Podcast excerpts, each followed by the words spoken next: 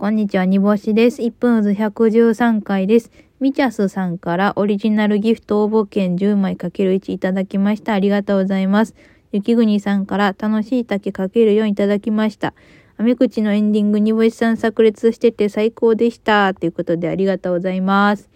えー本日は、えー小田上田や米田のおかげさんもありまして、神保町満劇で、えー雨に打たれたら口紅を開催させていただきました。本当に楽しかったです。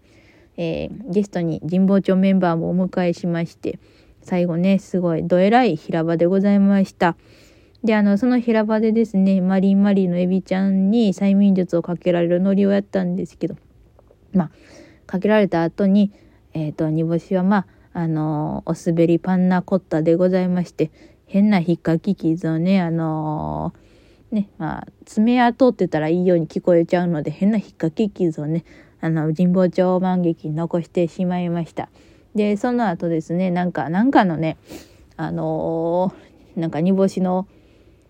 感情が高ぶってしまいまして、あのーなんか、横山隆師匠のハンカチを噛むノリがあると思うんですけど、あれみたいになっちゃって、でも自分はハンカチを持っていないから、